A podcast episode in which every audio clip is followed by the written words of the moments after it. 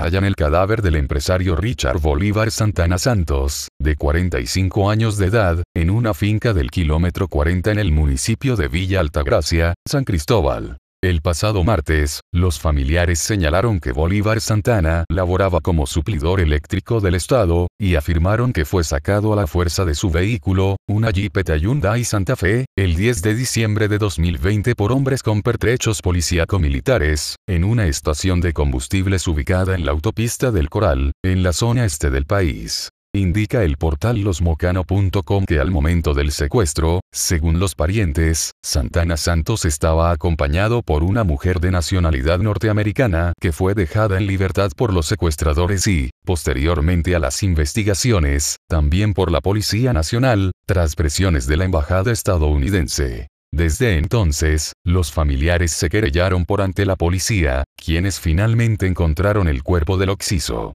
fue trasladado al Instituto Nacional de Ciencias Forenses, INASIF, para fines de autopsia, mientras los familiares indicaron que recibirá cristiana sepultura desde que le entreguen el cuerpo. Le toca a la uniformada investigar quiénes y por qué secuestraron y asesinaron al empresario Santana Santos.